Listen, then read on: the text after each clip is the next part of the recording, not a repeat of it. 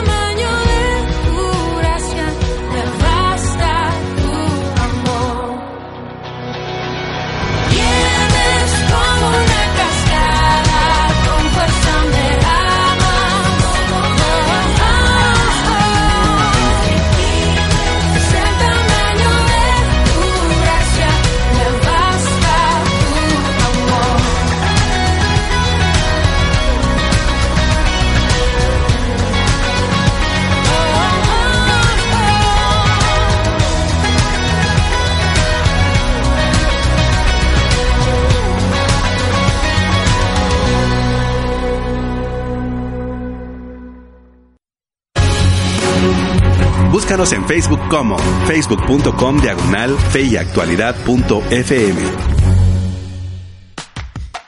Muy pero muy buenas tardes, querida audiencia. Les saluda Gonzalo Chamorro. Estamos muy contentos de iniciar su programa Fe y Actualidad, un programa que pretende responder desde una perspectiva bíblica y teológica los dilemas morales que nos plantea el escenario contemporáneo. Y hoy tenemos un tema de actualidad con el título El cielo. Como podrán ustedes recordar, estuvimos dialogando acerca de qué significa el infierno en las Sagradas Escrituras, en la historia del pensamiento cristiano y por supuesto en la actualidad. Y el contraste del infierno también ha sido el cielo. Y de hecho, una de las preguntas que surgieron en ese programa fue precisamente poder explicar e identificar identificar qué entendemos nosotros por el cielo. Y lo hacemos a la luz de la famosa película, mi querido Paulo Branch, ¿todos los perritos van al cielo o no? no. Y la verdad es que es un tema teológico que, eh, si bien es cierto, ha sido tratado en la historia del cristianismo, a veces tenemos ciertas distorsiones de poder identificar a qué cielo nos estamos refiriendo. ¿Hemos de tomar solo en cuenta el pensamiento del apóstol Pablo o tenemos que tomarlo en cuenta a la luz de toda la unidad eh, bíblica literaria para poder definir este concepto teológico? Bienvenido a Cabina de la 997, Pablo Branch. Gracias, Gonzalo. Un gusto saludarte, un gusto estar con, aquí con amigos. Eh, ¿Estamos saludando o ya nos lanzamos al, Estamos saludando solamente ahorita, vamos a hacer una ronda de saludos. Bueno, bueno, aprovecho para saludar entonces a los que estamos aquí en cabina y todos los que nos escuchan. Muchas gracias, don David. Bienvenido a este temazo que eh, promete como cada tema que tratamos aquí en Fe y Actualidad. Sí, eh, prometemos que vamos a tener un tema muy, muy alegre. Y qué bueno estar de regreso aquí. La semana pasada no estuvimos, ni, ni Pablo ni yo estuvimos presentes en el programa. Andábamos de viaje. Estos panelistas son eh, Meros viajeros, ¿verdad? Van y vienen. Y, casualmente andaban en México cantando Cielito Lindo, ¿ah? Sí, sí, sí, el tema del Cielito. Bueno, saludos a todos, qué bueno estar de regreso. Así es, y profesor Ismael, pues bienvenido a su programa Fe y Actualidad aquí en cabina de 997, El Camino Contenido que Transforma. Gracias, Gonzalo. Eh, tampoco yo pude acompañarles la semana pasada, así que dejamos solos a Nelson y a Josué junto con Gonzalo eh, discutiendo una parábola bastante interesante, la parábola del sembrador. Así es, estuvo bastante interesante. Debo reconocer que hicieron un buen trabajo. Así es, a pesar, de que, no estuvieron ustedes, exactamente. pues ahí vamos en el proceso aprendiendo. aquí estamos de nuevo para tratar un tema celestial. Exactamente, y ya hemos posteado la pregunta del día y queremos que, por supuesto, compartas la respuesta o también si tienes más preguntas respecto a este tópico, eh, será un honor poder eh, recibirlas e intentar responder en este programa. Y la pregunta del día es, ¿qué es el cielo y quiénes vivirán allí? Esperamos que puedas contactarte con nosotros a través de la red social de Facebook Fe y Actualidad FM o también al WhatsApp 5895 5778. Al inicio, Pablo, planteamos una temática que es interesante porque es inevitable no dejar de tomar en cuenta las diferentes figuras que se han dado a través de imágenes artísticas respecto al significado del cielo. Muchos han pintado cuadros con eh, gente cruzando de nube en nube, otros con angelitos a los lados y muchas eh, obras artísticas han intentado representar lo que pareciera ser opuesto al infierno por un lado y por extensión, por supuesto, el lugar de eh, paraíso, el lugar de tranquilidad, el lugar de una visión, eh, como lo había mencionado el profesor Ismael, celestial de mucha alegría, gozo. Sin embargo, ¿será realmente eso lo que pinta el cuadro de la unidad literaria de las Sagradas Escrituras? Pues de eso se trata el tema de hoy, ¿verdad? Tratar de entender un poco más a la luz de la palabra qué es la enseñanza que nos deja, qué es lo que nos revela acerca del cielo, porque hay muchas cosas que nosotros creemos saber ah, desde la cultura, desde ese bagaje que no solamente es de la cultura contemporánea, lo que hemos aprendido o, pensado en cuanto al cielo desde la niñez, ah, pero también durante toda la historia de la iglesia. hay un montón de ideas, de conceptos, ¿verdad? Ah, y, desde las películas contemporáneas también, ¿verdad? Hay muchas imágenes y qué tanto de eso será cierto y bíblico. Imágenes que no solo han estado presentes, don David, en la historia del arte, sino también en la historia de la interpretación cristiana y, y eso es importante tomarlo en cuenta a la hora de poder definir correctamente a la luz de las Sagradas Escrituras y a la luz también de la interpretación este concepto que es importante en el pensamiento eh, cristiano. Sí, bueno, cuando empezamos a hablar hace ya, no sé, fue el año pasado que hablamos del tema del infierno, eh, ahí surgió la pregunta del cielo, pero cuando hablamos del tema del infierno, ahí dijimos precisamente lo que se está mencionando ahora acerca de la historia, de la interpretación, la manera o las maneras en que a lo largo de la historia se ha interpretado este concepto, el concepto de infierno me refiero por ahorita. Y, si recuerdan ustedes eh, ese programa, y si no lo recuerdan, por ahí lo pueden buscar. Así es, en, el podcast. En los podcasts que están eh, subidos y, podrían eh, encontrar eso. dijimos que, en, en, síntesis, que lo que nosotros hemos tenido como imagen, como, este, como eh, forma de entender el infierno, realmente viene de la Edad Media, viene de, de imágenes que surgen de, principalmente de una obra literaria de aquella época del autor Dante, que escribió la Divina Comedia, y ahí él pinta un cuadro del infierno y también se evoca un cuadro del cielo, que nos ha servido realmente como, como guía para entender las figuras. Ahí hablamos del diablo con cachos y con, con este tridente, con cola y con pezuñas y, esa imagen que, que, viene de la Edad Media. Igual un, un, lugar oscuro o un lugar con fuego, un lugar eh, este, tenebroso que la imagen está ahí presente. Y dijimos que no necesariamente eso eh, refleja lo que la Biblia enseña, eh, que por supuesto de ahí salen muchas de esas imágenes. Bueno, algo similar sucede con el cielo, muy similar. Muchas de esas imágenes que nosotros tenemos en nuestra mente en realidad vienen de la interpretación medieval. De artistas como Dante. De la, de la, mm, del concepto, eh, con ideas que alimentan esas imágenes y, algunas de esas ideas son más bien filosóficas como la de Platón, ¿verdad? Platónicas, Exactamente. Vamos a hablar un poco del concepto arriba, abajo, este, que, que es eh, realmente viene de la, de la filosofía platónica eh, aunque la terminología se usa en la Biblia, Correcto. pero se usa con otro sentido. Correcto. Y esto nos da un paso interesante, profesor Ismael, para hablar del el uso de los términos que mayoritariamente se han utilizado en las Sagradas Escrituras y, por supuesto, comenzar a estudiar qué es lo que dice el Antiguo Testamento respecto a el cielo, si hay una idea elemental de definir el cielo como cosmo o simple y sencillamente apreciar la atmósfera o lo visible ante los ojos humanos. Y a mí me llama mucho la atención que las palabras con más frecuencia que se utilizan en el Antiguo Testamento para referirse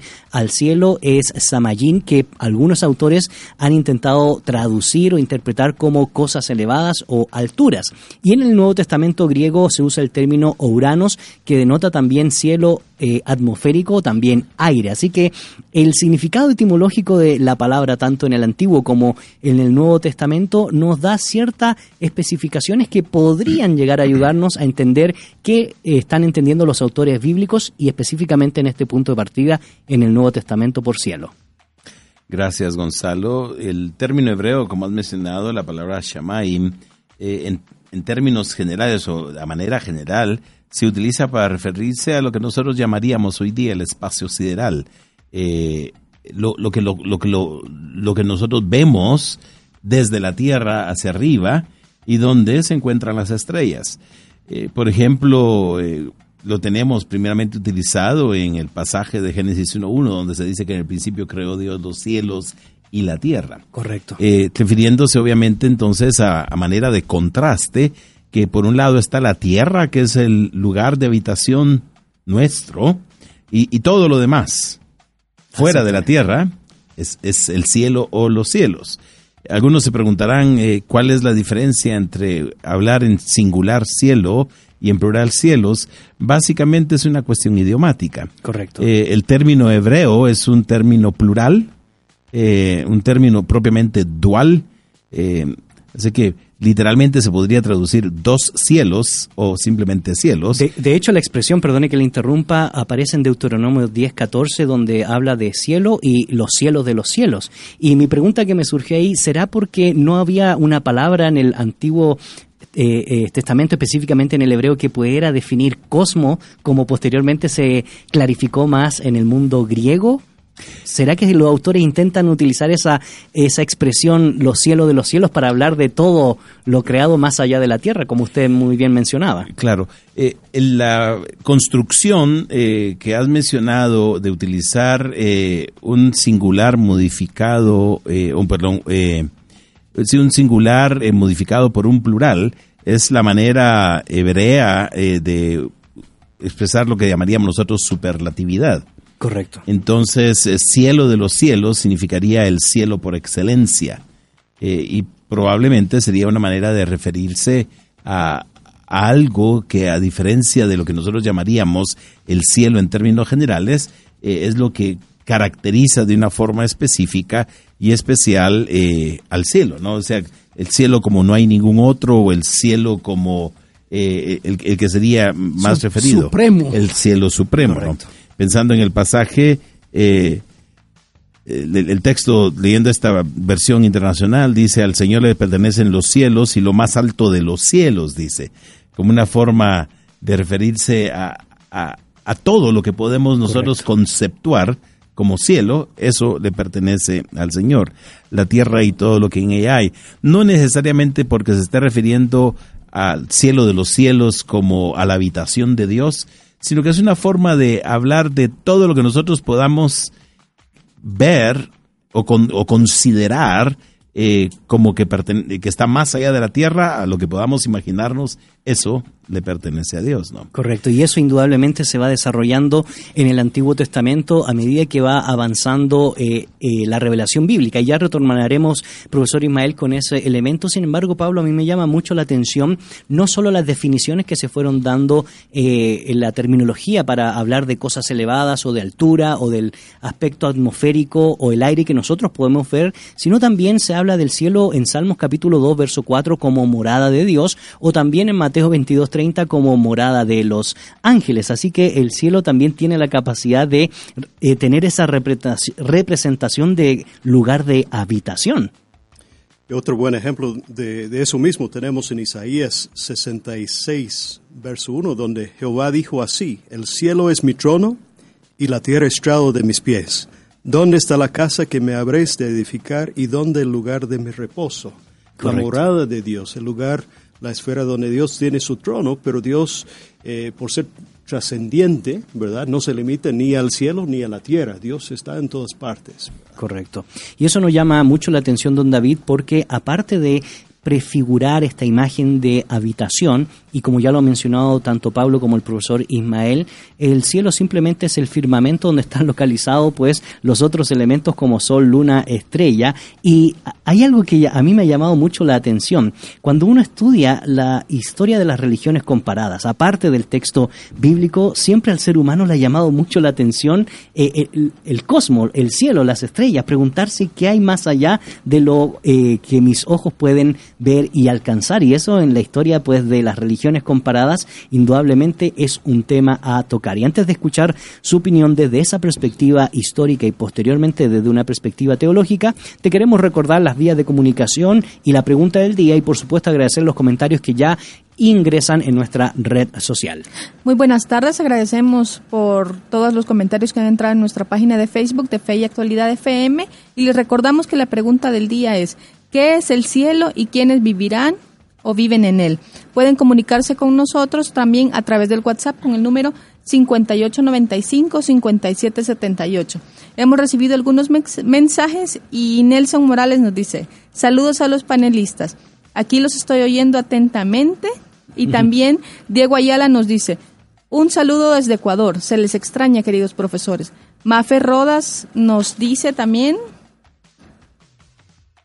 en Apocalipsis, cuando se refiere a un cielo nuevo, es el mismo término en griego al cual se están refiriendo. Llama, saludos. Ok, bueno, muchas gracias por esos saludos y por esa pregunta que estaremos respondiendo a lo largo del programa. Don David. Eh, bueno, sí, estamos eh, tratando de entender y de definir el concepto de cielo. Eh, ya hablamos en términos de la expansión, en términos del de, el espacio sideral, eh, en términos de, un lugar de habitación, eh, particularmente el lugar de habitación de Dios, donde Dios está. Eh, y es interesante que esa manera de, verlo uno la encontraría en el Nuevo Testamento, cuando Pablo dice, allá en 2 Corintios 5, que, que cuando uno sale de esta tierra o sale de esta vida, en la muerte, ¿a dónde va?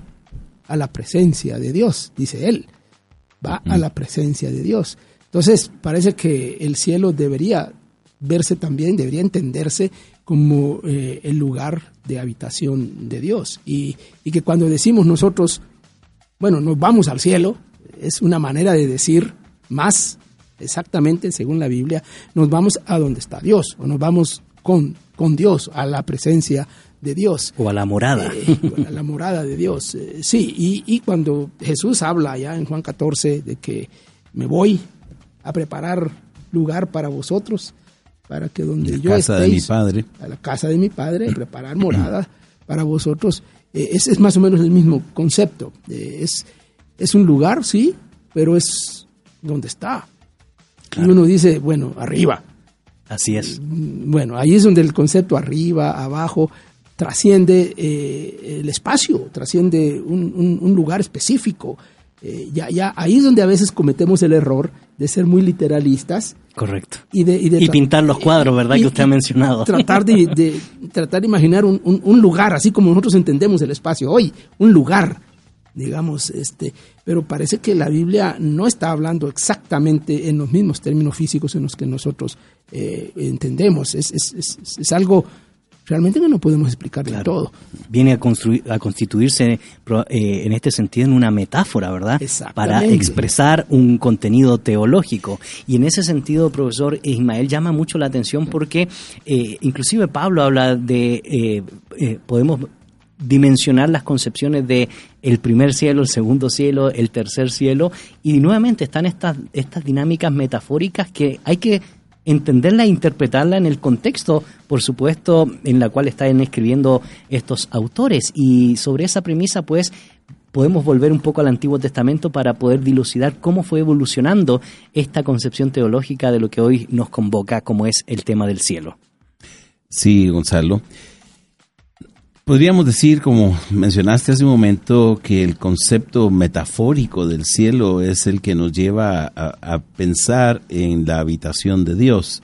Eh, el término inicialmente, como hacíamos referencia, se refiere no al lugar de habitación de Dios, sino precisamente a todo lo que está fuera de la tierra. Correcto. Y, y siendo que Dios está fuera de la tierra y que todo lo que está fuera de la tierra de nuestro alcance se le llama cielo, y, y Dios normalmente se conceptúa como, aunque la habitación de Dios también está en la tierra, el templo, pero lo que está más allá de nuestro alcance, lo pensamos como que está en el cielo. Así es. Entonces, el término de esa manera viene a utilizarse, tal vez no podríamos decir de una forma eufemística, pero sí metafórica en relación con lo que está más allá de nuestro alcance. Correcto. Con lo que no vemos, con, con lo que excede nuestro, Nuestra nue- percepción. nuestra percepción y nuestro conocimiento. Y de, de esa manera entonces el término cielo o cielos comienza a utilizarse como referencia al lugar donde Dios mora y a, a todo aquello que representa a Dios por consecuencia también, ¿no? Porque, eh, como hemos visto ya eh, y platicábamos hace un momento, el término cielo se usa de una forma eufemística para referirse a Dios mismo. Correcto. Y eh, previamente cuando veníamos hacia, hacia acá a la radio, eh, comentábamos con David esto y David me, me- me- me hace referencia a que en Daniel se dice que el cielo gobierna en palabras de, eh, en palabras de Daniel al rey Nabucodonosor. Así es. Entonces, siendo que se co- ve el cielo como el lugar de habitación de Dios, Se va construyendo una teología. sí, e- el, el cielo representa a Dios A Dios mismo. A Dios A Dios mismo. correcto. en- entonces, eh, es, es- es una transposición de términos, ¿no? Pero viniendo del uso inicial o, primario de referencia a la expansión, a la expansión del universo. Así es, y llama mucho la atención esta temática y iremos intentando responder algunas de las preguntas que se han planteado. Lo que sí es cierto es que no podemos dejar de negar que si bien es cierto esta metáfora representa todo lo que ya se ha mencionado aquí en cabina, la pregunta que nos podemos ir haciendo es eh, cómo será la existencia en el cielo, porque si hay pasajes bíblicos que nos van dando ciertos elementos de cómo será nuestra vida en este lugar que metafóricamente se representa como cielo. Sin embargo, antes de continuar con nuestro programa, te invitamos a escuchar Abre los cielos eh, aquí por la 99.7, contenido que transforma, y ya retornamos en tu programa Fe y Actualidad.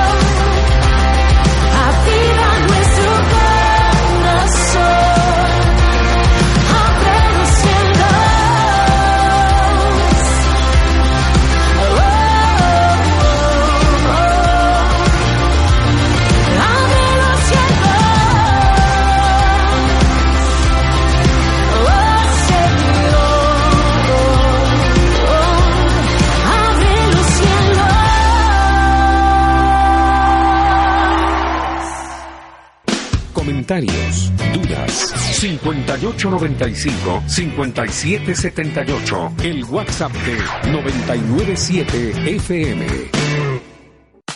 Ya estamos de regreso, querida audiencia, pues aunque usted no lo crea, estamos debatiendo aquí en el entretanto de esta canción que usted acaba de escuchar, Abre los cielos, sobre algunas teorías interpretativas. Y mencionábamos, profesor eh, Ismael, de que realmente la gente eh, habla de eh, pensando en la teología del apóstol Pablo de primer cielo, segundo cielo y tercer cielo, pero el texto solo menciona el tercer cielo. Claro. Y yo ratificaba con don David que fue Orígenes, ¿verdad? Un padre de la iglesia que casualmente interpretó estos dos eh, cielos anteriores como algo que presuponía posiblemente el apóstol eh, Pablo. Sin embargo, no está en el texto. No, no, definitivamente. Quizá eh, lingüísticamente hablando, eh, uno podría pensar que de- con una mentalidad eh, hebrea o semítica eh, podría haberse desarrollado el concepto de tercer cielo con referencia a otros dos, eh, para hacer diferencia de la referencia eh, limitada, por decirlo así, del término hebreo shamaim, que como mencioné previamente es un término plural propiamente dual. Es decir, literalmente se, se podría traducir dos cielos. Normalmente no se traduce así eh, porque no hace sentido traducirlo así. Entonces esta podría ser la base, podría, eh, si quisiéramos decirlo, eh, lingüística de hablar de uno, dos y luego el tercer cielo. Normalmente se ha interpretado el pasaje de Primera de Corintios 12, donde el apóstol Pablo menciona hablando de alguien que probablemente se refiere, eh, perdón, perdón, gracias por la corrección. Segunda de Corintios 12, para referirse a alguien que probablemente se refiere a sí mismo, que conoce a un hombre, dice que fue arrebatado al tercer cielo, y por lo que describe, pues bueno, donde mira cosas eh, eh, inimaginables, podría hacer una referencia a haber estado en la presencia de Dios. Normalmente se interpreta de esa manera el pasaje de 2 de Corintios 12. Entonces, eh, sería una forma, por decirlo así, para quitar ese sentido metafórico o no ser confundido de que el término cielo se refiere simplemente al, a la atmósfera, al espacio sideral, como algunos interpretan el primero y el segundo cielo, sino que para referirse específicamente a la presencia de Dios, es probable que Pablo haya cualificado su experiencia con esta expresión tercer cielo. Correcto. Pero, pero es un asunto que ahí sí te tendríamos que estudiar la literatura rabínica. Así es, sí, eso es para Eh, una tesis, ¿verdad? claro, Eh, para poder investigar cómo... Porque es la única vez que se hace referencia al tercer cielo en todo el texto bíblico, Correcto. Antiguo y Nuevo Testamento. Correcto. Y no solo la literatura rabínica, don David, también la literatura apocalíptica que comienza también a ensalzar ciertos elementos cósmicos que eh, van a ayudar a ciertos rabinos intérpretes para darle cierto contenido a esta concepción, ¿verdad? De, del cielo en contraste al, al Seol o al Hades, que son las nomenclaturas que se utilizaban para definir eh, eh, el lugar de muerte o inclusive posteriormente el infierno. Y antes que me dé su opinión, queremos recordarte las vías de comunicación a través de una nota de voz o un mensaje de texto al 58 95 57 78. Nos puedes también enviar un mensaje en nuestra página de Facebook, Fe y Actualidad FM, respondiendo la pregunta del día. ¿Qué es el cielo y quiénes vivirán allí desde su perspectiva? Abner Mejía nos dice un saludo para mis profesores, doctor Suazo y Ramírez. Los cristianos hemos estado obsesionados con el cielo. Muchos cristianos piensan que el cielo es la meta última de la vida cristiana. Juan en Apocalipsis nos dice que no vamos para el cielo, el cielo viene a nosotros. El cielo es la presencia de Dios entre nosotros. Gracias por ese comentario. También Diamantina García nos comenta, el cielo es el firmamento donde está el sol, la luna, las estrellas, pero para los cristianos es la morada de Dios. Estarán los que hemos creído y aceptado a nuestro Señor Jesucristo como Salvador en la tierra. Nuevas calles de oro, mar de cristal. Saludos hermanos y bendiciones de lo alto. También David Cifuentes nos dice, hola maestros, tendríamos que aclarar a qué cielo se refieren. Pues sabemos que hay tres cielos. El primero es el cielo atmosférico que vemos hacia arriba, el segundo es el descrito en Génesis 1, 1 2, el universo, y el tercero es el que describe el apóstol Pablo, donde fue arrebatado. Si nos referimos a este último, pues, las, pues es la morada de Dios y Cristo, y la morada de los ángeles, la morada de los antiguos profetas y la morada de todos los que han creído en Cristo y han muerto. Por último, nuestra morada eterna de los que estamos vivos y creemos en Cristo. Saludos maestros. Yo grabo el programa en mi celular para escucharlo siempre, pues aprendo buena teología con ustedes. Bueno, muchas gracias por esos aportes, por esos saludos. Aprovecho de enviarle felicitaciones a hermana Diamantina, porque ella nos escribe desde Nicaragua y hoy es el Día de la Madre en, en Nicaragua, ¿verdad? Ah, Eh, es mamá de nuestro buen amigo Amir Tejada, así que felicitaciones, ¿verdad? y, y, bueno, y con el último comentario ya hicimos algunas, ah, algunas aclaraciones respecto al tema de el primer cielo y el segundo cielo, que valdría la pena investigar y probablemente en el futuro dedicar un programa solo a la eh, concepción que los intérpretes eh, rabínicos influyeron probablemente en el pensamiento del apóstol Pablo y que hay detrás de todo lo que habíamos mencionado, don David, respecto a la literatura intertestamentaria y por supuesto a la literatura apocalíptica en torno a la construcción de este concepto teológico como es el cielo. Sí, hoy no tenemos a nuestro, a nuestro experto. Sí, a ver si nos manda una nota de voz, ¿verdad? Sí, a nuestro experto en, en- en Literatura intertestamentaria. en literatura y teología intertestamentaria y, y fan del libro de Enoch. Eh, Así es. pero Hace sus devociones ahí, Sí. Morales. ¿eh? Saludos, Nelson. Eh, nos estás escuchando, dijiste hace un rato. Bueno, eh, la, la- la cuestión, digamos, regresando a esto que estábamos hablando de tercer cielo, 2 Corintios 12, eh, eh, este es un buen ejemplo de cómo es que eh, los rabinos en el pasado y los intérpretes cristianos después de eso, eh, eh, bueno, construyen, elaboran toda una teología y toda una interpretación de, que son deducciones. Que vienen de una deducción. El texto mismo no lo dice y no hay ningún otro lugar en todas las escrituras donde se describa y se haga un análisis de qué es primero, qué es segundo y qué es tercero. De hecho, no hay nada de eso en las escrituras. Así que son deducciones que se van sacando y se van construyendo teorías. Eh, de hecho, eh, la, la iglesia mormona tiene toda una sí. teoría sobre el tema de los cielos que realmente más o menos va- viene de ahí. Y describe la existencia en el mismo, Sí. ¿verdad?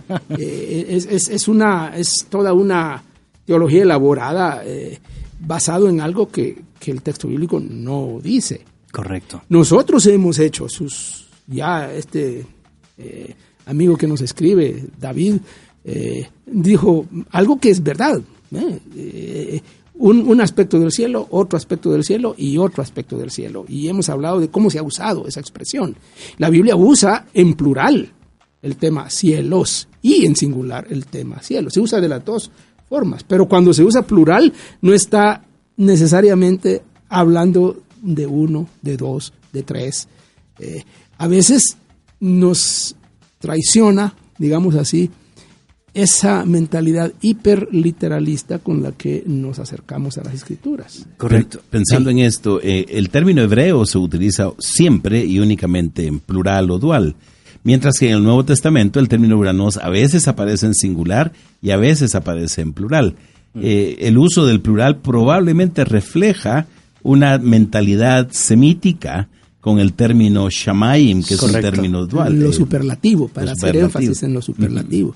Por ejemplo, vamos a hablar eh, probablemente al final del, del programa que cuando se menciona la expresión reino, Reino de los cielos. los cielos, que en otra expresión es reino de Dios.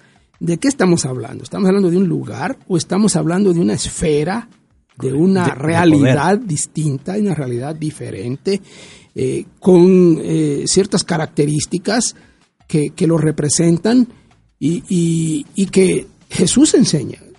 Porque Jesús enseña del reino de los cielos. ¿Qué dice del reino de los cielos?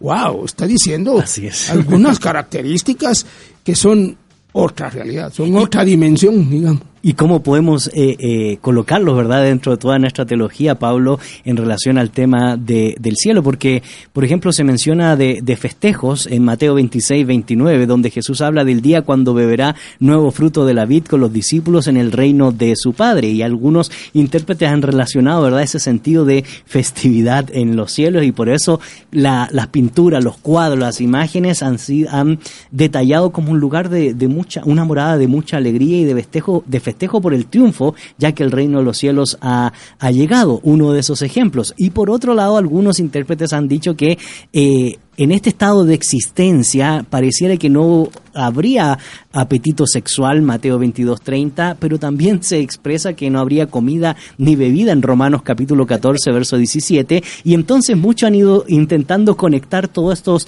elementos para poder describir eh, no solo el concepto que ya hemos definido, el cielo como eh, una metáfora de morada, el cielo con, en cuanto a atmósfera, el cielo en cuanto a elementos físicos que habitan eh, o están hacia nuestra percepción como el sol, las estrellas y la luna, sino que también han, han habido otros que han intentado de poder describir cómo será la vida en ese lugar y mencionando estos pasajes han sido utilizados. Antes de escuchar tu respuesta, porque son muchas preguntas las que te hice, agradecemos los comentarios que siguen que entrando. qué hay más allá del sol. Así es, más allá del sol. Agradecemos la, la respuesta que siguen entrando a la pregunta del día, ¿qué es el cielo y quiénes vivirán allí? Roberto Marroquín nos dice, es un lugar físico atemporal, pero lo físico no apegado a leyes físicas, quiere decir un lugar palpable. Dina Alvarado nos dice, buen día maestros y gracias por traernos estos manjares. Un abrazo fuerte a cada uno y mis bendiciones para que Dios les siga dando sabiduría y renovando fuerza cada mañana. Les veo todas las semanas en Naciones Unidas 1, zona 10, Así es. Villanueva. Muchas Roberto gracias. Marroquín nos dice, a mi parecer es un lugar de forma imaginable en donde viviremos en las casas que Dios nos ha preparado. ¿Quiénes viviremos? Pues quienes somos hijos de Dios. También Gerson Chong nos dice, es difícil decir qué es cuando nuestra mente no alcanza para conceptos como el, el no tiempo, eternidad, o el concepto de físico y espiritual a la vez. Se le describe como un lugar físico, una ciudad, pero a la vez es un estado en dentro, rodeado de la presencia de Dios mismo. Ahí estaremos todos los que hemos confiado en que Cristo nos hace aceptables para estar ahí. Muchas gracias por esos buenos comentarios y también saludos y aportes que toda nuestra comunidad virtual eh, nos expresa a través de las diferentes redes y te invitamos a seguir eh, respondiendo a la pregunta desde su perspectiva, qué es el cielo y quiénes vivirán allí. Ah, con una nota de voz o un mensaje de texto al 5895-5778 o también en nuestra página de Facebook Fe y Actualidad FM. Y Pablo, solo para agregarte más contenido a todas las preguntas que te hice, llama mucho la atención porque en el siglo XIX aparecieron una serie de cuadros y hay un cuadro casualmente de los dos caminos, ¿verdad? El camino ancho y el camino angosto. Y llama mucho la atención que el camino angosto, que es difícil, pero si uno lo lleva con fe, lo lleva a un estado celestial y la pintura es pues las calles de oro que van tomando esa descripción y casi siempre los cuadros presentan que esas calles de oro están entre nubes.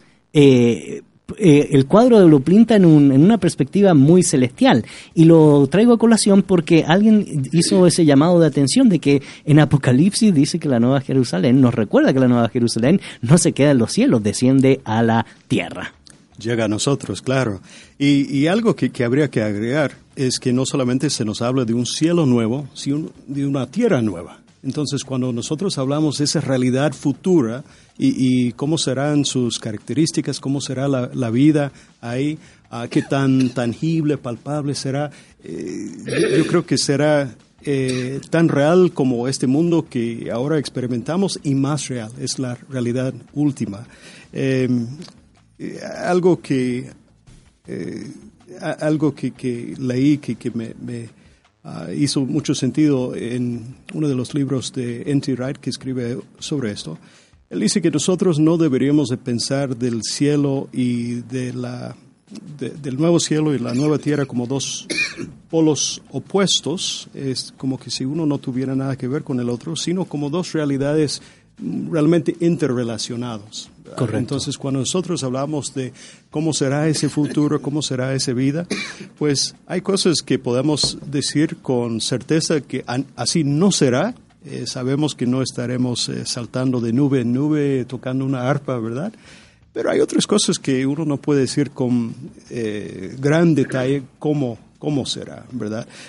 lo que expresaste hace un rato, Gonzalo, hablaste de este, la carga simbólica de todo esto, de, de, de, que se expresa en metáforas, eso no quiere decir que no es real, sino que uh, la realidad que todo esto expresa cuando se nos habla de esta ciudad celestial, ¿verdad? Podría ser tal cual así o podría ser este, mucho más allá de lo que el texto nos puede representar y expresar.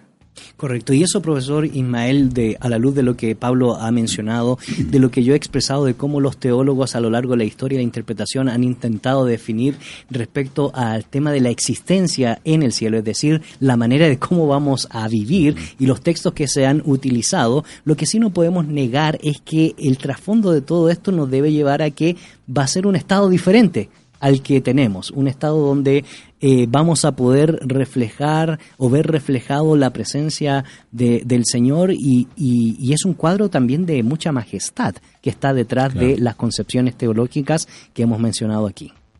Si pensamos en el cielo como el lugar donde Dios habita y el término cielo simplemente como una descripción metafórica de ese lugar, no hay que olvidar que Dios no tiene una manifestación física y corpórea al, al, al, tiempo, al momento actual, aunque Dios sí ha tenido manifestaciones eh, que suelen llamarse en teología eh, apariciones eh, o manifesta teofanías divinas, es decir, que Dios se deja ver de forma visible, eh, pero en términos generales Dios, Dios no tiene cuerpo. Correcto. Eh, los ángeles tampoco podríamos decir son seres espirituales que tienen cuerpo o si lo tienen pues no es un cuerpo como el nuestro mm. y, y, porque se hacen visibles aunque también entendemos que eh, estamos rodeados de un mundo espiritual invisible. Pablo hace referencia, ¿no? Que no tenemos lucha contra sangre y carne. Sí. Ahora, no es un tema fácil de describir y uno de nuestros oyentes lo, de- lo decía. Lo que pasa es que nuestra mente limitada está dentro del espacio y del tiempo. Claro. Medir y discernir e interpretar lo que está más allá de ese espacio eh, lleva a todo este juego de palabras, Claro. eh, a todas estas metáforas que están inclusive dentro del texto bíblico. Sí, porque definitivamente el texto bíblico se, se ha encarnado en nuestro lenguaje, se ha encarnado en nuestra experiencia, eh, lo hace de una forma comprensible de acuerdo a nuestra, nuestra realidad vivida en día a día. Entonces, cuando se habla de a dónde vamos al morir, decimos de la presencia de Dios, no necesariamente estamos refiriéndonos a un lugar físico, a un, a un lugar eh, eh, específico en el universo, eh, porque, por- porque va más allá de nuestra, de nuestra experiencia, ¿no? Correcto. Eh, sin embargo, cuando se habla del futuro y de los nuevos cielos y de la nueva tierra, allí sí estamos hablando de un lugar físico. Y estamos hablando de que no estaremos incorpóreos. Pablo en 2 de Corintios 5 habla de que él no quisiera quedarse eh, fuera de este, de este, de este tabernáculo, de este receptáculo físico que es el cuerpo, y es- porque él quiere estar en la presencia de Dios, pero mientras tanto, eh, él no quiere quedarse eh, sin, sin cuerpo, como una referencia a, la muerte y a pasar el tiempo de que, de, que no eh, ha experimentado la transformación que todos nosotros anticipamos por medio del Señor. Pero en, los cielos nuevos y en la nueva tierra sí estaremos en un cuerpo, un cuerpo distinto, un cuerpo siguiendo la línea de 1 Corintios 15, en el cual lo mortal se habrá vestido de inmortalidad y lo corruptible de, incor- de incorruptibilidad. Y donde hay un cántico nuevo, que Claro. son, son expresiones que se utilizan en, en Apocalipsis. Sí, entonces estaremos en la nueva tierra, en la nueva Jerusalén. Sí, sí será un lugar físico. Y cuando uno piensa en la morada celestial, eh, nuevamente estamos hablando en concepciones metafóricas. Correcto. Cuando el Señor Jesucristo habla de la casa de mi Padre, muchas moradas hay, probablemente lo está usando una vez más de una forma metafórica. No es que se esté construyendo en el cielo Correcto. eh, un, un- un cuartito para cada uno de nosotros, ¿no? Eh, Yo Una creo mansión. que una, una, una mansión, ¿verdad? Como, como es el himno ese que... Sí. Ah, mansión gloriosa, Mansión gloriosa. gloriosa, Eh, sino no, que no, no. es una forma metafórica de, de hacer referencia a que tenemos un lugar cerca de Dios. Así es, y ese, ese elemento de presencia o morada o lugar donde podemos precisamente apreciar eh, la magnificencia de nuestro Señor es lo que queremos ir intentando recaer. Y por lo tanto, don David, eh, nos gustaría entonces, a la luz de todo lo que hemos comentado, que usted sea el responsable de definir concretamente, teológicamente, históricamente, bíblicamente, qué entendemos entonces por cielo. Pero antes que me dé su opinión, también quiero lanzar a los panelistas, esto indudablemente tiene repercusiones en nuestra moralidad, en nuestro actuar, en nuestra perspectiva de cómo nos hemos de conducir a la luz de nuestra concepción del cielo en la vida presente, en la vida terrena y en cuanto a nuestra ética cristiana. Y también esto tiene que ver con la misión que tenemos como eh, iglesia, don David, poder tener una clara concepción. Pero antes de responder a todo esto, ha llegado nuestro tiempo especial de las noticias positivas. Noticias positivas. España, Festi Madrid. Buena música y buenas noticias con Luis Palau. Bajo el lema Buena música y buenas noticias, las iglesias evangélicas de Madrid, en colaboración con la Asociación Luis Palau, esperan reunir a miles de personas los días 22 y 23 de junio, donde se montará una gran plataforma dotada de la más alta tecnología audiovisual para conciertos al aire libre, en la que durante cinco horas cada día actuarán grandes artistas de España y fuera de España, en un espectáculo al más alto nivel para toda la familia. Desde esa misma plataforma, el evangelista internacional Luis Palau y su hijo Andrés ofrecerán un mensaje de esperanza para todos los madrileños, centrado en la persona de Jesucristo. Allí también se celebrará Festiniños 2019, un programa especial para los más pequeños que incluirá el musical El Arca, obra basada en el álbum del cantautor español Marcos Vidal. La semana del festival también incluirá dos eventos previos de carácter evangelístico. Paraguay. Ministerios de seis países de Sudamérica se capacitan para evangelizar en centros educativos. la Asociación Vuelve a Soñar capacitó a organizaciones y ministerios provenientes de 39 ciudades de países como Argentina, Chile, Colombia, Ecuador y Venezuela sobre cómo evangelizar en centros educativos. El evento tuvo lugar en el Centro de Convenciones Vuelve a Soñar, en Paraguay, con tres días de entrenamiento de campo en escuelas y colegios, más dos días intensivos de capacitación teórica con, con conferencias y talleres. Según un comunicado de la asociación, el propósito de la, actividad es dotar de herramientas teóricas y prácticas a ministerios, iglesias, fundaciones para la ejecución de proyectos de alto impacto en la sociedad, entrenarlos en temas sensibles como el abuso sexual, suicidio juvenil o el acoso escolar, entre otras problemáticas que afectan a la familia en general, y que por medio de estas acciones se pueda llegar con el mensaje de fe y esperanza a muchos. El presidente de la asociación Vuelve a Soñar dijo, tenemos estadísticas alarmantes de jóvenes y adolescentes que todos los días están pensando en quitarse la vida, mientras que otros sufren en silencio autolesionándose porque han sido víctimas de abuso sexual. Todo esto nos debe hacer reflexionar sobre qué estamos haciendo al respecto desde nuestras iglesias o ministerios. Ya no es, ya no es solo suficiente con hablar sobre el cambio, sino debemos trabajar para lograr una transformación. Y estas fueron las noticias positivas.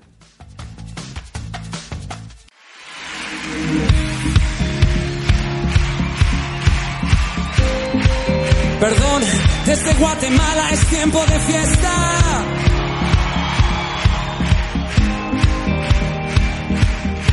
Dice, hoy volveré a comenzar donde me hallaste. Hoy volveré a tu amor. Yo me rindo, Cristo. Yo me entrego Damas y caballeros, esta noche me acompaña uno de mis mejores amigos. Por favor, recibimos con un fuerte grito a Julio Melgar.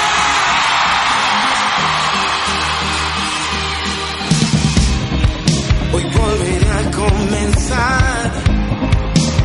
Me hiciste libre. Hoy volveré tu amor. Que late fuerte, yo me entrego a ti. Tú siempre me amarás y siempre me guardarás. Conmigo siempre estarás, como el cielo gritar, algo nuevo empezó.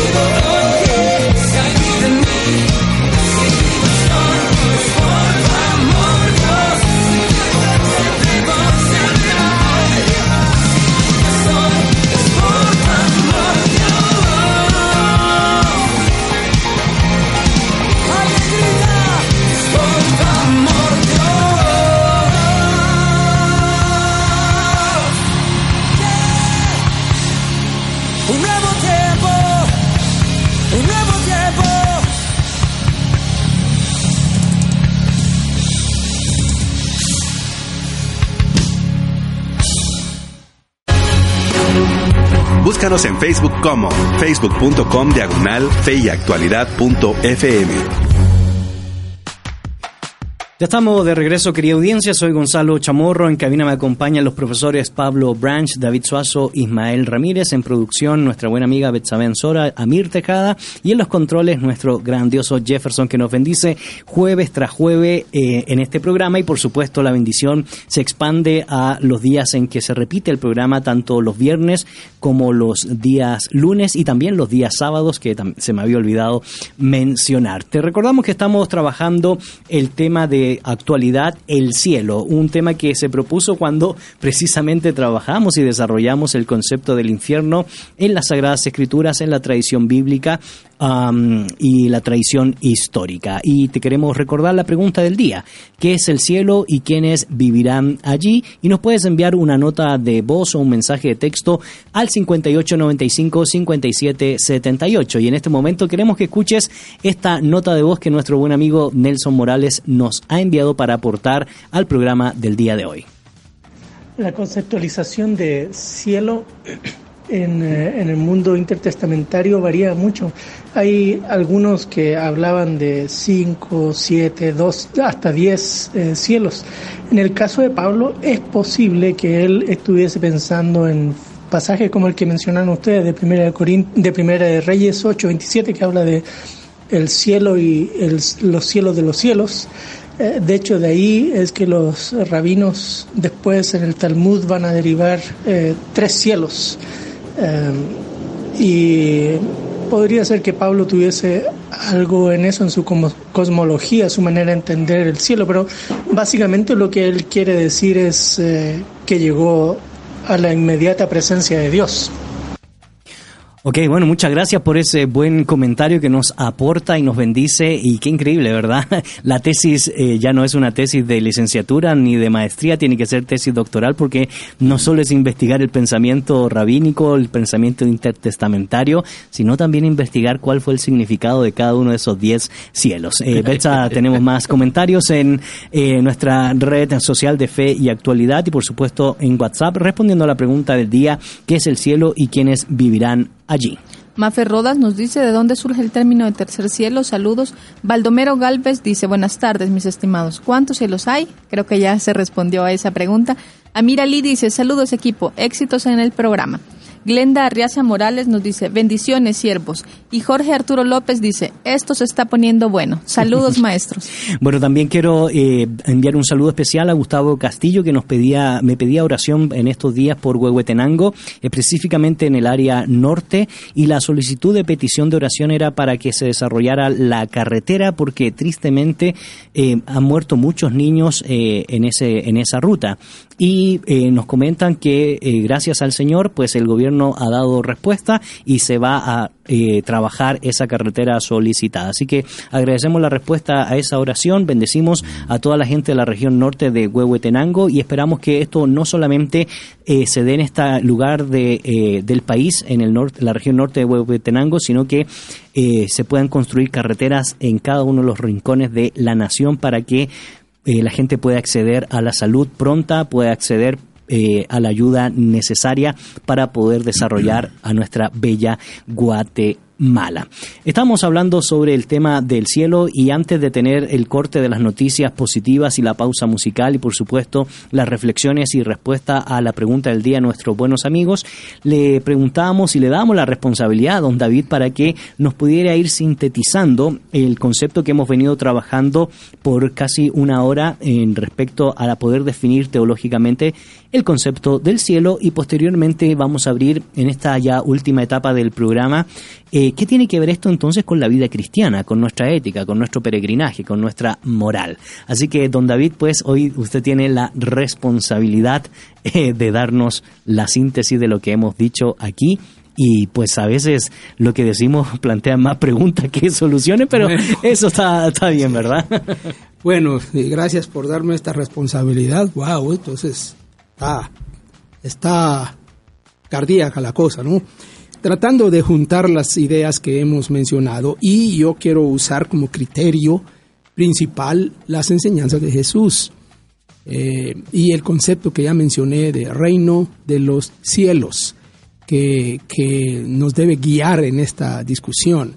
Eh, me atrevo a decir que cuando está la Biblia hablando de cielo, además de lo que hemos mencionado, sobresale el elemento de que estamos hablando de otra realidad, de otra esfera distinta a la que tenemos, que no podemos comprender del todo, pero que sí tenemos algunas ideas a partir de la enseñanza bíblica y de Jesús en particular.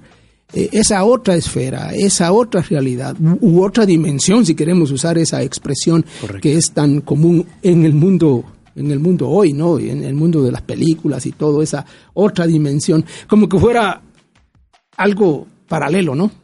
Así es. Eh, no, no lejano. Eh, no lejano. Está cerca, aunque no la vemos. Claro. Por eso eh, quiero comenzar con un texto bíblico que se encuentra en Filipenses 3. Pablo dice ahí que nuestra ciudadanía está en los cielos. y nosotros hemos pensado en esa expresión como un lugar a donde vamos, la patria celestial. Correcto. nuestra ciudadanía no somos de aquí, somos de allá. Ah, y para allá vamos. Bueno, eh, un autor famoso que ya mencionó este, Pablo me hizo reflexionar sobre, sobre eso, sobre el tema de ciudadanía y sobre el tema de cielos. En realidad no es tanto un lugar a donde vamos, sino un lugar que representamos. Correcto. Ciudadanos, somos como embajadores de esa otra realidad, porque el texto mismo dice de dónde también esperamos al Salvador, a Cristo Jesús. O sea que nosotros somos representantes de algo, ciudadanos de algo, ¿de cuál? De esa dimensión. ¿Cuál es esa dimensión? Bueno, es son ya el, cielo como una realidad que se eh, identifica con ciertos valores, con ciertas actitudes, con lo que, lo que representa a Dios mismo. Eh, y Jesús lo enseña. Por eso el reino de los cielos es esa realidad que representa, eh, hablando de, lo que has mencionado, de la ética, eh, todo lo que vimos del Sermón del Monte. Es otra realidad. es, esa otra realidad que Jesús enseña. ¿Cómo es que nosotros hoy vivimos ya, aquí y ahora? Ese reino de los cielos. Ese, ese cielo ya nosotros lo representamos aquí y se ve reflejado en una ética en una moralidad, en unas actitudes, en unas relaciones. Eh, es esa otra realidad que todavía no está completamente eh, realizada. Y, déjenme terminar leyendo una cita de un autor que me impresionó cuando yo leí, dije, yo, yo, no lo había pensado así. Eh, el cielo o el futuro o la sociedad redimida o esa nueva tierra y ese nuevo cielo sería toda la cultura humana el lenguaje, la literatura, el arte, la música, la ciencia, los negocios, el deporte, los logros tecnológicos reales y potenciales. Todo disponible para nosotros. Todo sí, pero sin el mal. Y sin el pecado, que habrán sido erradicados para siempre. Y todo esto glorificando a Dios. Y todo esto bajo la sonrisa amorosa y de aprobación de Dios. Todo esto para nuestro disfrute con Dios, en realidad siendo disfrutados por Dios, y toda una eternidad para explorar, entender, apreciar y expandir todo esto. Ahí quiero estar yo. Así es, excelente definición. Y algo que mencionaba el profesor Ismael Don David y que ya lo habíamos dicho es que este concepto que si bien es cierto ha sido tratado en el pensamiento cristiano, en la historia del dogma, en la historia de la tradición, indudablemente tiene eh, elementos prácticos para nuestra vida como creyentes hoy, porque nos ayuda a discernir cuál es nuestra meta presente y también nuestra meta futura. Y tiene dimensiones pastorales serias, profundas para nuestro peregrinar hoy. Me gustaría escuchar su opinión respecto a ese tema. Sin embargo, agradecemos los comentarios que siguen entrando a nuestra red social respondiendo a la pregunta del día. Desde su perspectiva, ¿qué es el cielo y quiénes vivirán allí? Cilia Navichoque nos dice, gracias por tan maravilloso programa. Dios los bendiga, siervos del Altísimo. Aura Elizabeth Branch dice, tema muy interesante. Saludos, especialmente al doctor Pablo Branch. está. Bendiciones. Qué bien. Saludos, doctor. Alex Montúfar también nos comenta, el cielo es la realización de la esperanza del hombre, es la convergencia final y completa entre Dios y el hombre. Bendiciones hermanos y maestros. Hedel Cruz nos dice, vemos al cielo siempre hacia arriba, pero también bajo a la tierra, pero también bajó a la tierra y aún debajo de la tierra. También tenemos un mensaje en WhatsApp que nos dice, hola amigos, en una clase en la universidad me enseñaron que el reino de Dios hace referencia a Dios mismo, no a un espacio externo a Él. ¿Qué opinan? Los saluda María Fernanda Rodas. Ok, muchas gracias por esos saludos, aportes y también eh, preguntas, profesor Ismael, y si podemos incluir también esa última pregunta. Gracias, Nelson. Eh, perdón, eh, Gonzalo, se me cruzó el nombre de Nelson. Saludos, Nelson, a propósito. Pensando en la influencia que el cielo tiene en nosotros, viene a mi mente eh, un tema que también estuvimos discutiendo antes, que con frecuencia el- al cielo nos referimos como lo que está arriba.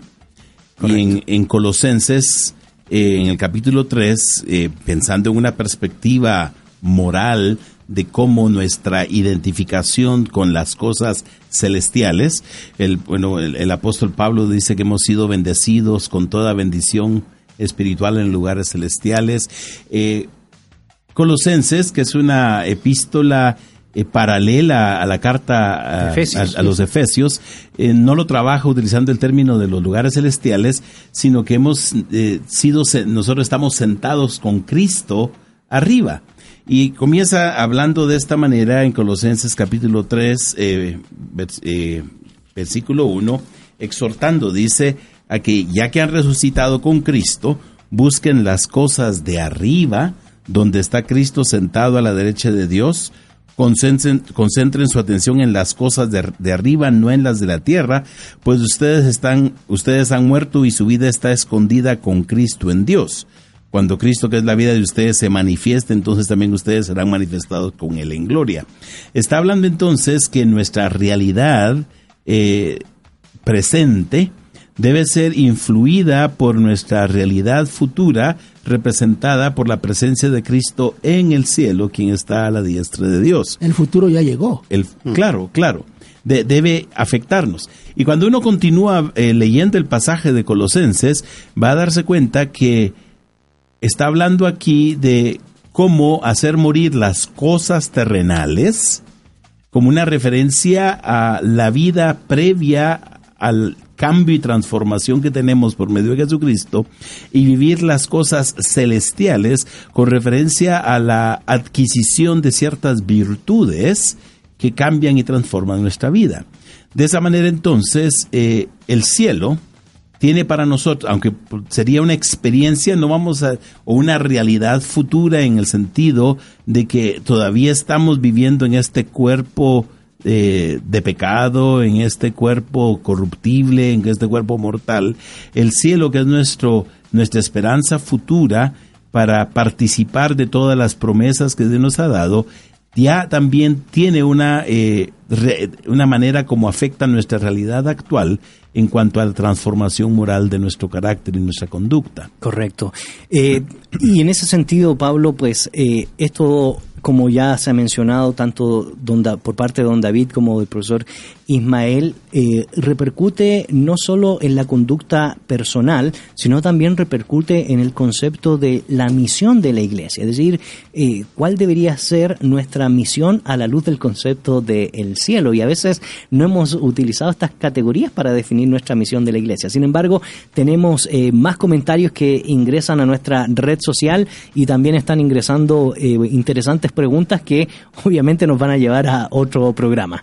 Elder Ramírez nos dice bendiciones por el programa donde nos llenamos de mucho conocimiento en la fe. Dios les bendiga.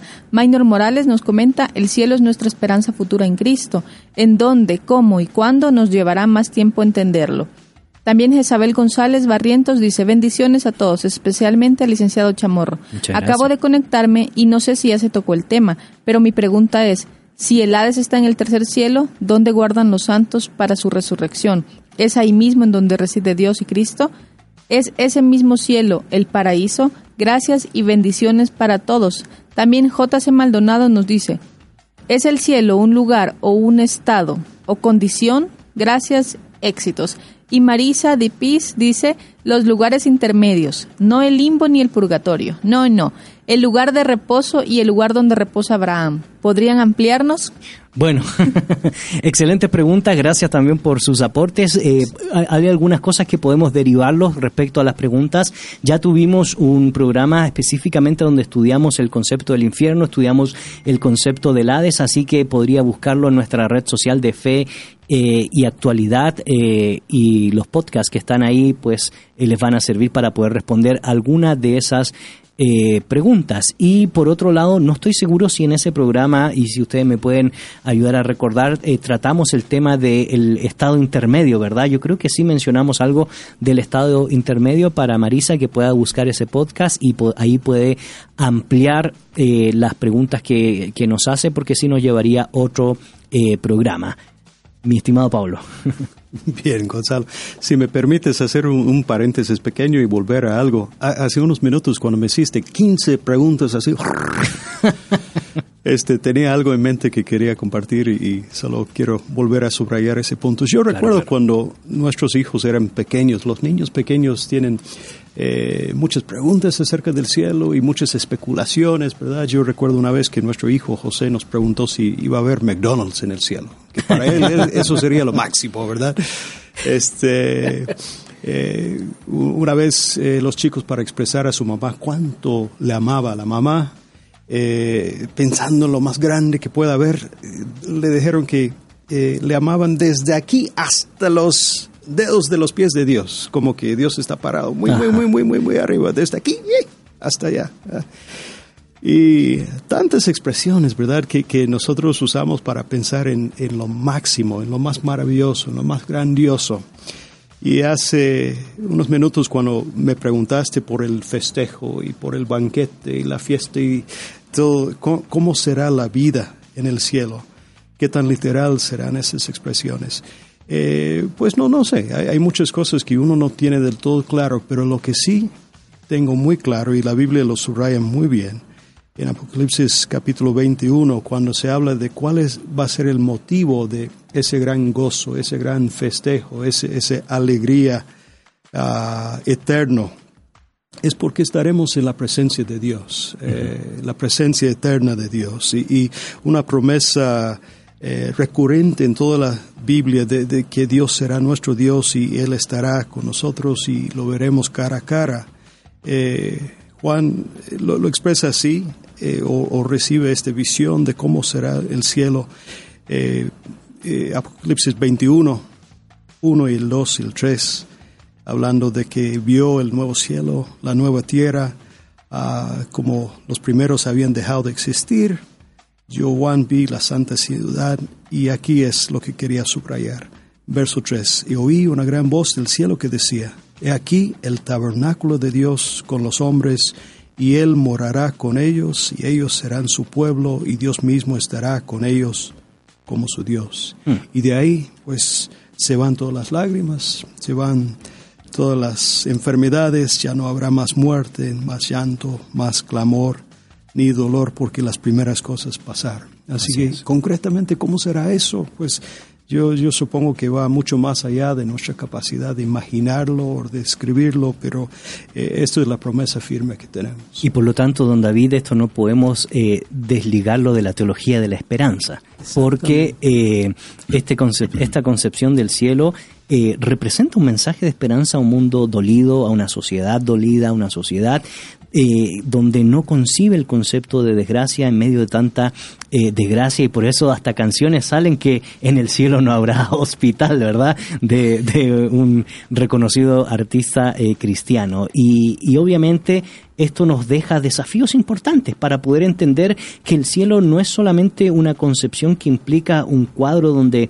hay nubecitas y, reflejos de esplendores, sino que, como decía Pablo, es un lugar de mucha magnificencia, de mucho, de mucha esperanza. Y antes que me dé su opinión, agradezco los comentarios que siguen entrando a nuestra red social respondiendo a la pregunta del día. ¿Qué es el cielo y quiénes vivirán allí? Audonis Altum nos dice, excelente, un tema muy interesante y controversial que trasciende nuestra interpretación de la vida y el mundo material. Siendo que la existencia humana se limita al contexto terrenal, nos genera problema al momento de pensar en esta realidad, el cielo como, vivie- como vivienda, de, vivienda de Dios. Realmente es un tema fantástico que debemos poder explicar de mejor forma a nuestra comunidad creyente. Gracias por compartir su conocimiento por este medio. También Gustavo Castillo nos dice, para mí el cielo es una figura que Dios utiliza para, para que separemos la diferencia de vivir acá y de la eternidad que tendremos con Él. Él es el cielo. Ok, muchas gracias por esos aportes, don David. Eh, sí, hablando de la esperanza, está muy relacionado con lo que estamos comentando aquí, porque así vemos el cielo como el lugar a donde vamos y la esperanza que nos espera y el tema de cielo nuevo y tierra nueva.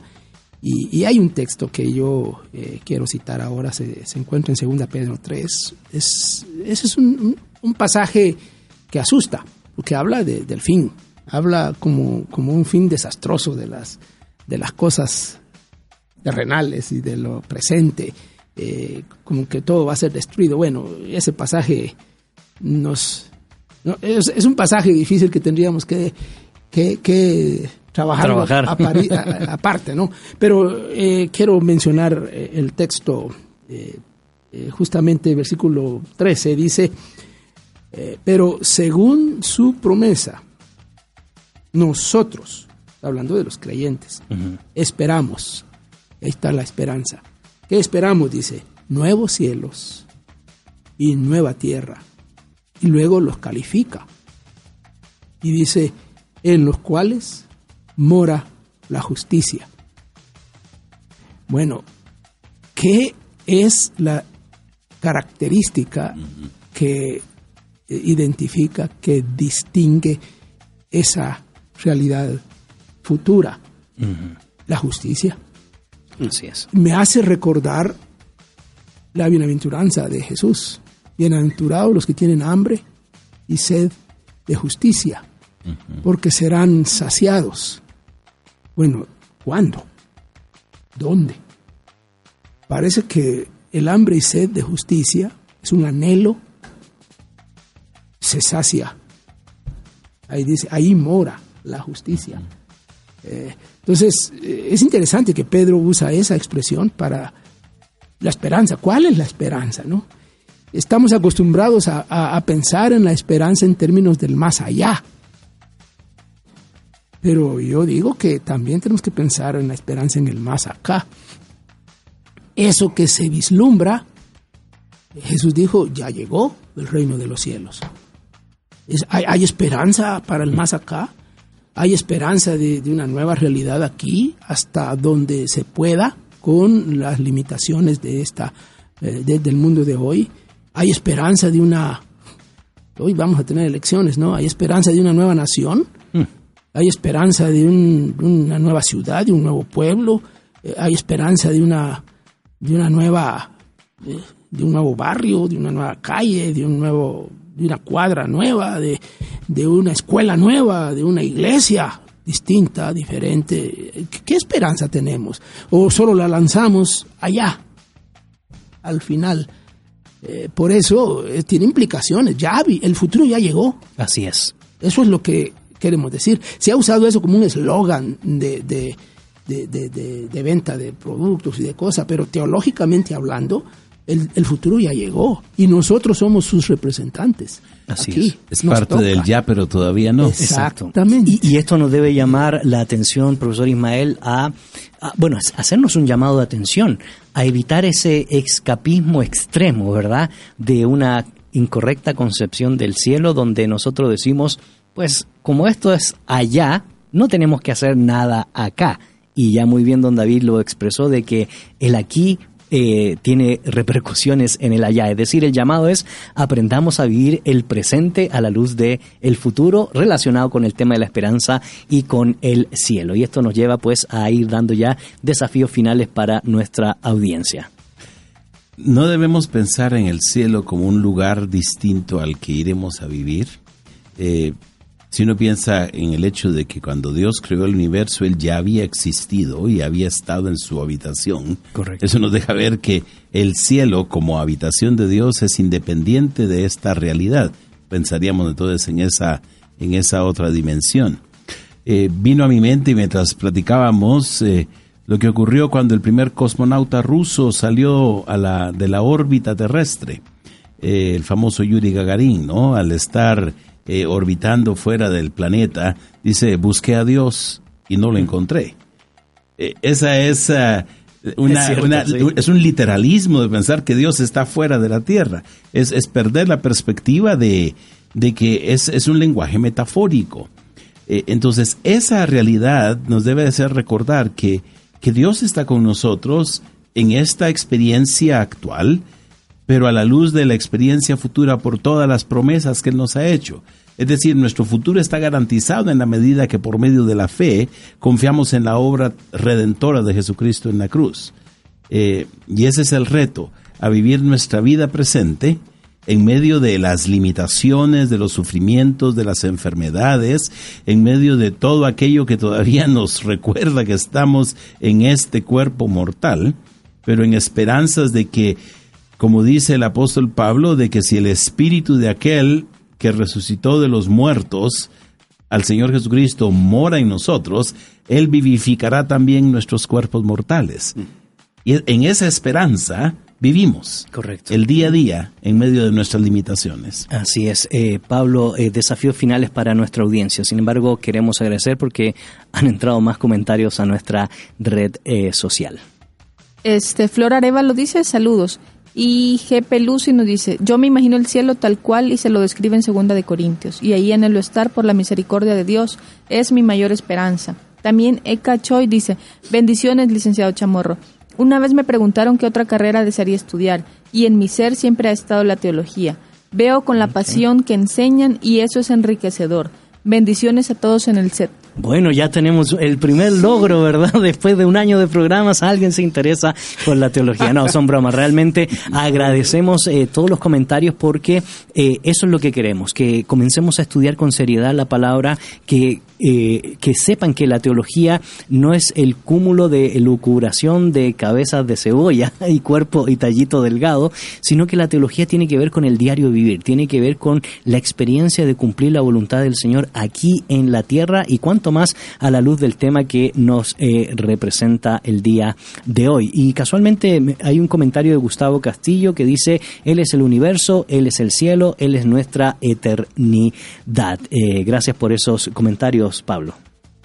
Bueno, yo, yo quisiera cerrar también subrayando el mismo texto que mencionó David, segundo de Pedro, capítulo 3. Eh, ese texto que asusta un poco, que habla del fin de todas las cosas y también la renovación de todas las cosas. Eh, la destrucción de esta tierra, del cielo existente y el nuevo cielo y la nueva tierra. Eh, este, este texto, hablando del día del Señor, la venida de Cristo y la revelación de todo lo que Dios tiene preparado, eh, el apóstol Pedro pues aprovecha aquí para subrayar las implicaciones éticas y las implicaciones misionales para el pueblo de Dios que está que estamos en la espera de estas cosas. Eh, lo vemos muy claro en el verso 11 y después en el verso 14 él sigue, ah, puesto que todas estas cosas han de ser desechas, ¿cómo no debéis vosotros andar en santa y piadosa manera de vivir? Eh, a la luz de nuestra esperanza, a la luz de nuestra expectativa, a la luz de la realidad de estas cosas que son parte de nuestra esperanza, eh, cómo deberíamos de vivir de otra manera. Verso 14, por lo cual, oh, oh amados, estando en espera de estas cosas, procurad con diligencia ser hallados por Él sin mancha y en eh, ayúdame. Irreprensibles. Eso, en paz. este, eh, qué importante que cuando Cristo venga, que nos encuentre no solamente eh, santos y viviendo una vida de santidad, preparados esperándole, pero también ocupados en la misión que nos dejó y la misión que nos ha encomendado. Nosotros esperamos ir con Él, pero que nos encuentre ocupados. Así es, agradecemos los comentarios que siguen entrando al WhatsApp y a nuestra red social. Nos comentan en WhatsApp. Es una gran pregunta la del día de hoy.